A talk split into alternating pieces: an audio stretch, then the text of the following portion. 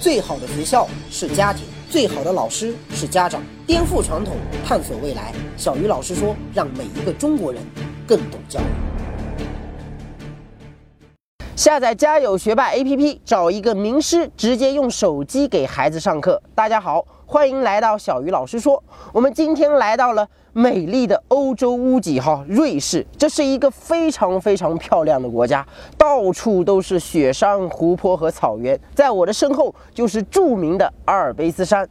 瑞士大概有八百多万人口，跟杭州差不多哈，但瑞士却是一个经济非常发达的国家，人均 GDP 接近九万美金，哎，几乎是美国和德国的两倍。所以，瑞士虽然是是一个小国哈，但瑞士的经济在全世界。却有着举足轻重的地位。你到了瑞士之后，你就会发现哈，这里跟法国、西班牙、意大利这些国家完全不一样。它很安静，没有那么热闹，城市的街道也非常的干净。你可以把它理解成为欧洲中部的一个世外桃源。我们说它是世外桃源啊，其实不仅仅是因为它风景漂亮，而是因为这个国家的诞生也跟陶渊明里描写的那个世外桃源特别的像。在瑞士流传的这样一句话。说瑞士之所以成为瑞士，是因为有一些德意志人他不愿意做德国人，有些法兰西人他不愿意做法国人，有些意大利人他不愿意做意大利人，于是这些人加在一起就成了瑞士人。所以啊，从严格意义上说，瑞士和美国还有澳大利亚这些国家一样，也是一个移民国家。他们的祖先也是因为各种各样的原因被教皇驱逐，或者说被国家抛弃。被迫来到这个地方，然后大家聚到一起。重新生活。那世外桃源里记载的那些人也是一样啊。自云先是避秦时乱，率妻子一人来此绝境，哈，不复出焉。哎，为了逃避战乱，拖家带口来到这个美丽的山谷，从此以后就再也不想出去了。这不就是在说瑞士吗？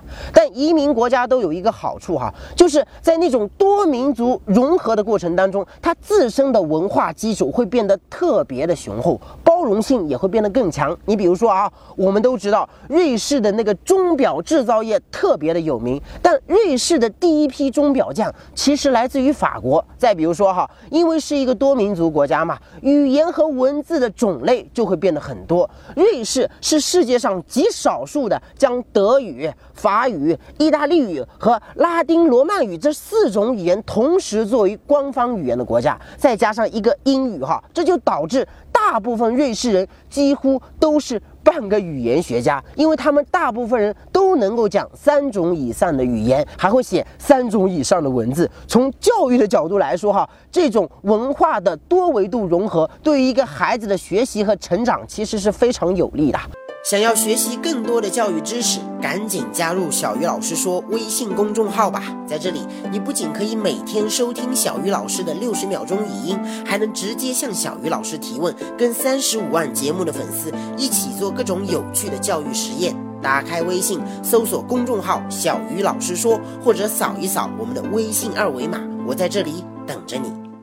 瑞士的交通非常发达，路总里程超过七万公里，铁路总里程呢超过五千公里。一个瑞士人哈，平均一年要坐四十一次火车，坐。六次飞机，哎，我为什么要给大家报这个数据呢？因为从这个数据当中，我们就可以看出啊，瑞士是一个人口流动性非常强的国家。这个流动哈，可能因为工作，可能因为旅游，可能因为留学，也可能因为其他的原因。但高频率的人口流动必然带来文化和经济的繁荣，这是一个非常直观的参考数据。因为人口流动可以让一个国家的人眼界变得更宽阔。创造能力和学习能力也变得更强，所以哈，每一个国家在走向强盛之前，往往会有一个重要的表现，那就是这个国家的出国旅游的人和出国留学的人哈，都会大大的增加。当年的日本、韩国、香港以及其他的一些发达的经济体，其实都经历过这个阶段。所以哈，我看到今天越来越多的中国人开始出国旅游，或者积极的将自己的孩子送到国外去留学，其实这是一个非常好的信号。它也许在暗示着哈，我们的国家是真的要走向强盛了。让我们拭目以待哈。那在来到这个国家之后，我跟我周围的同事其实一直都在思考一个问题，那就是为什么？瑞士这么一个弹丸小国，竟然能在今天变得如此强大。你要说他人种优秀吧，那瑞士人基本上来自德国、法国和意大利，也没什么特别的呀。而且瑞士这个国家哈，几乎没有什么矿产资源，地理位置那就更不用说了，四面环山，其实就是交通封闭啊。它也没有海呀，也没有港口啊，因为在山区嘛，机场还比别人难建一些。可以说哈，它既没有天时，也没有地利。也没有人和，你说他凭什么就成了这个世界上数一数二的强国了呢？然后我自己做了一个总结哈，我觉得瑞士的强大主要有三个原因，首先就是。这里的近代几乎没有经受过任何战争的摧残，在整个欧洲大陆哈，瑞士可以说是出淤泥而不染。我们一提起瑞士哈，通常就会想到它是一个中立国，因为世外桃源里的人通常都不喜欢战争嘛，所以不管是在第一次世界大战还是第二次世界大战，瑞士都没有参加，这是非常难得的。当然啊，在那样的环境之下，很多时候不是说你想中立就能够中立得了的。而瑞士之所以能够一直保持永久中立的这个身份，更多的其实还是取决于它自身的实力。这里不仅仅是四面环山、易守难攻哈，而且地形极其的复杂，再加上瑞士是一个全民皆兵的国家，特别的能打哈。早在十五世纪的时候，瑞士的雇佣军就已经闻名天下。所以，如果你想要征服瑞士的话，那个代价其实是非常大的。最关键的是，瑞士它既不是什么资源大国，也不是像卢森堡那样的战略要塞，所以哈，它就成了欧洲极少数的在近代几乎没有遭受过战争摧残的国家。你要知道哦，当别人都在打仗的时候，我们一般就两种选择哈，要么跟别人一起打仗，要么在旁边发战争财。所以哈，一战和二战的时候，瑞士因为没有参战，确实也因此获得了。巨大的实惠。第二呢，就是这个国家的外向型经济政策以及充满危机感的那种民族特性，往往能让他们捕捉到更多的市场机会。瑞士的服务行业特别的发达，尤其是银行业。我相信大部分人应该都听说过瑞士银行的名字哈。那瑞士的银行为什么牛逼呀？没别的，就是因为他们会想尽一切办法，不惜一切代价的为顾客的银行存款信息保密。因因为这个世界上有很多人，他的钱可能是见不得光的灰色收入，他可能为了避税哈，不能让任何人知道他的真实财产，他甚至可能需要通过银行来洗钱。这个时候，瑞士银行严格的信息保密制度，等于是间接成了世界各地的不法分子的避风港了嘛？那大家自然更喜欢把钱存到你这里啊，因为安全嘛。但是哈，在这种情况下，你这个银行有竞争。力并不是因因为你的技术或者说你的服务真的比别人先进多少，而是你敢于通过一些特殊的政策手段满足一批有特殊需求的人群他们的特殊需求。用我们中国的话说哈，就是你挣的这个钱其实是在打擦边球啊。其实不仅仅是瑞士哈，很多国家都喜欢通过满足一些特殊人群的需求，以擦边球的方式来带动本国经济的发展。你比如说韩国，韩国有八家大型的合法的赌场，但是这些赌场哈，除了京畿道上的一家地理位置极其偏僻的赌场以外，其余的七家赌场全部建在了济州岛，而且这些赌场韩国人是绝对不能够进的。韩国的赌场，韩国人居然不能够进，那这些赌场都开给谁了呢？当然是开给中国人啊！他知道中国人喜欢赌博啊，而且他知道中国内地他不允许赌博啊，所以这就有需求了嘛。再加上韩国离中国近啊，所以很多韩国的赌场哈，为了招揽中国的赌徒过来输钱，甚至可以为顾客报销来回的机票。如果你在赌场里面这个消费的金额足够多哈，他们甚至还可以给你免费配一个韩国三线的本土女明星。心来陪你过夜。这是真的哈。包括济州岛的什么乐天啊、新罗免税店啊这些地方哈，其实也是专门为中国人开的，因为他知道中国人本土的这个奢侈品的价格非常的高，而且中国人又喜欢买这些东西，那就需要更多的免税的奢侈品嘛。那你需要什么，我就给你什么呀。那为什么韩国要把这些赌场啊、免税店啊全部都建在济州岛啊？因为济州岛对中国人免签了呀。你看啊，所有的这些政策加在一起，其实就是一个超级无敌的针对中国人的一个全套服务。这个全套服务的目的只有一个，那就是。挣更多中国人的钱。济州岛总共才五十万人口，每年哈光中国游客就超过四百万。你想想看哈，他们因为这些政策打中了我们的痛点，每一年要从我们身上。多挣多少钱？再给大家举个例子哈，因为欧洲大部分国家都有宗教信仰，所以他们是极力反对安乐死的，而且安乐死还涉及到了非常严重的道德伦理问题。可是我们在生活中确确实实有很多绝症患者，他们生不如死啊，他们很希望能够带着尊严，以更体面的方式离开这个世界啊。那这一部分有特殊需求的人应该怎么办呢？既然别人满足不了你，那就我来满足你呗。所以在瑞士哈，安乐死是合法的，每年都有数以百计的人通过各种各样的方式，哎，偷偷的跑到瑞士来寻求安乐死。你不要小看这点东西哦。首先，安乐死本身需要一笔昂贵的开销吧。医院挣钱了。其次，既然是安乐死这么重大的事情，那基本上得拖家带口的来吧。宾馆酒店又挣钱了。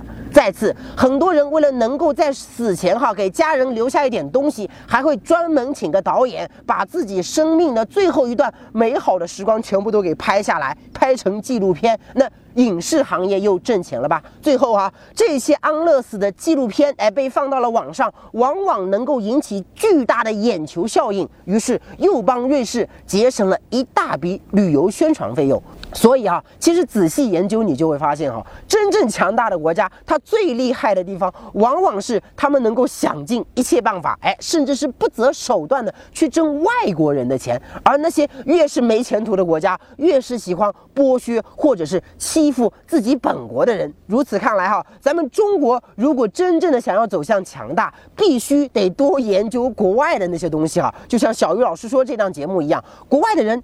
到底缺什么？需要什么？我们能够给他们带来什么？这些问题，如果我们能够想得越明白，那我们这个国家就会变得越强大。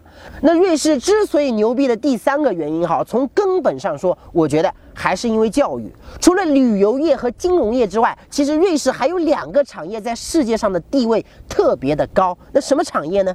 一是瑞士的制造业。包括瑞士的钟表啊，瑞士的军刀啊，瑞士的精密仪器啊，等等等等。二呢，就是瑞士的医药工程和生物工程，甚至于像航天物理这些方面哈，瑞士同样在世界上那是屈指可数的。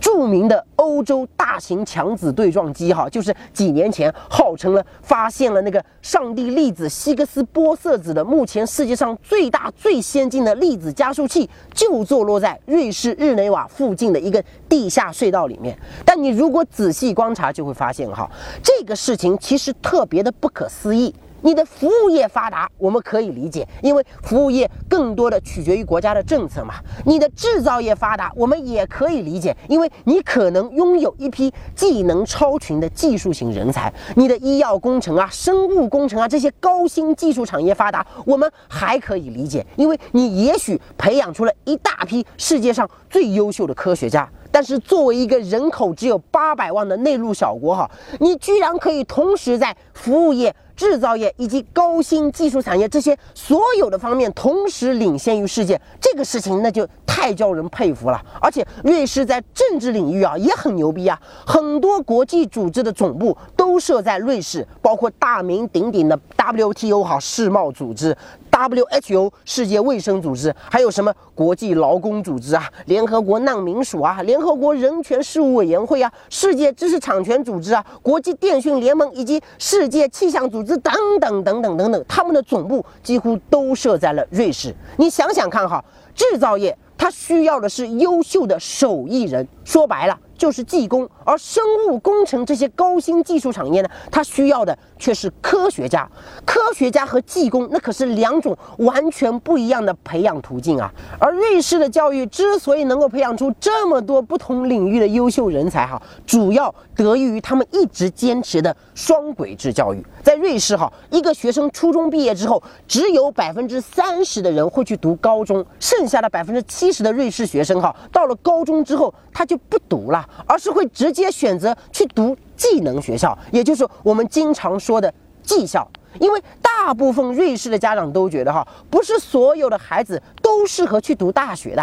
根据自己的兴趣去学一门自己擅长的手艺，同样是一件很有前途的事情。他们丝毫不觉得考上一所大学是一件多么了不起的事情哈。世界顶级大学高校联盟的研究报告显示哈，二零一五年瑞士的高等教育得分仅次于美国，位列全球第二。而且瑞士不仅有世界顶级的商学院啊，也有傲人。的理工科研能力，瑞士的两所联邦理工大学——苏黎世联邦理工学院和洛桑联邦理工学院，哈，都排在世界的前二十名。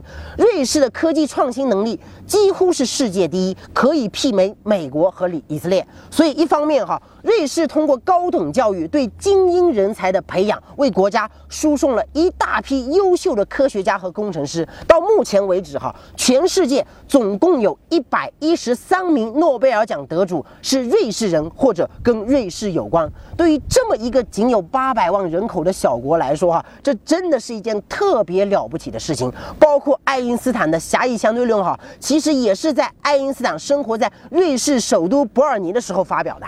而另外一方面呢，剩下的百分之七十的学生进了职业技术学校之后，开始学习自己擅长的技能，又为瑞士培养出了一大批优秀的工匠和手艺人。这两批人。加在一起，共同创造了瑞士在科学技术领域和传统制造领域的全面开花。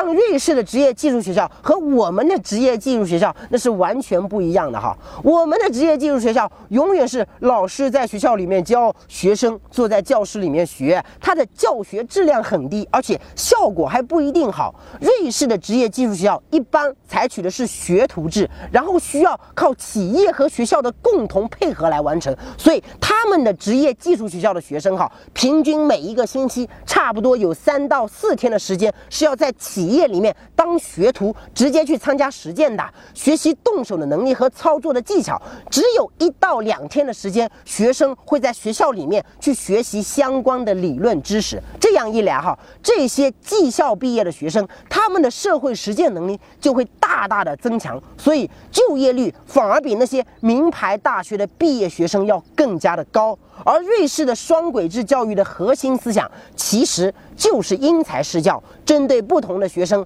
老师需要提出不同的教学方式。瑞士在因材施教这个方面，哈，完全不输给美国。所以在瑞士，老师对不同的班级，往往会采取不同的教学方式，而且他们即便是在同一个班级里面，哈，有时候老师也会给不同的学生布置不同的家庭作业。这个其实特别值得我们的学习，哈。如果我们中国的教育是一台批量生产零部件的机器，那么瑞士的教育更像是一个正在雕。琢艺术品的艺术家，而双轨制教育之所以能够在瑞士实施的这么成功，哈，除了瑞士政府对教育的重视以及这个民族精耕细作的传统之外，哈，更加重要的是这里的家长不会像中国的家长一样，眼里只有分数和名牌大学。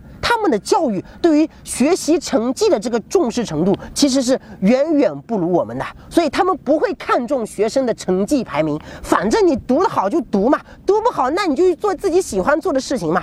这一方面不行，不代表你在别的方面也不行啊。所以一个瑞士的学生哈，完全不需要因为成绩差而在学校里面抬不起头。在瑞士的很多优秀的大型集团公司哈，他们每一年招收职业技术学校的这些毕业生的。这个比例哈，和招收重点大学毕业生的比例其实是差不多的，而且他们的很多高管其实也是技校出身。瑞士的教育。证明了一个非常重要的事实哈，那就是一个国家去读综合性大学的人，其实有百分之三十就够了，剩下的那百分之七十的学生，应该让他们去选择一门手艺，或者成为其他领域的精英。只有这样，一个国家的人才结构才会完整。所以很多人都在问哈，中国的应试教育。到底埋没了多少人才？我觉得瑞士的教育在这个方面给出了我们一个正确答案，那就是我们中国的教育至少埋没了百分之七十的学生。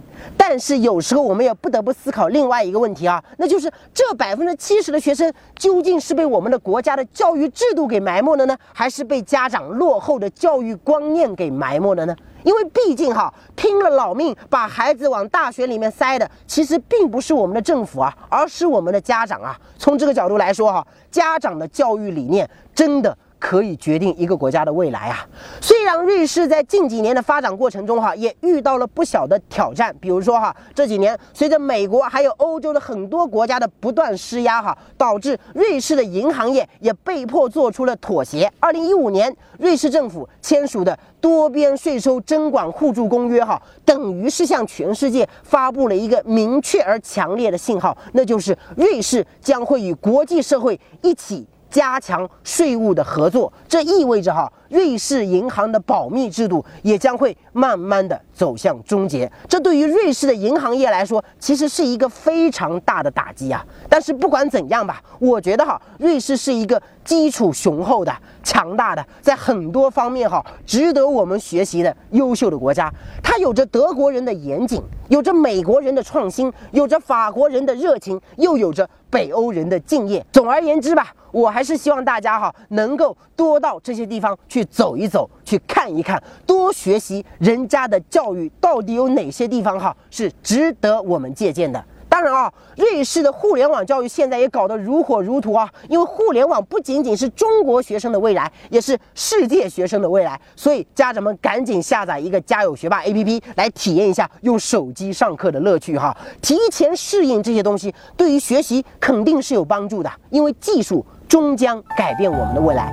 小鱼老师说，每一个中国人都应该更懂教育。今天的节目咱们先聊到这里，下期节目再见。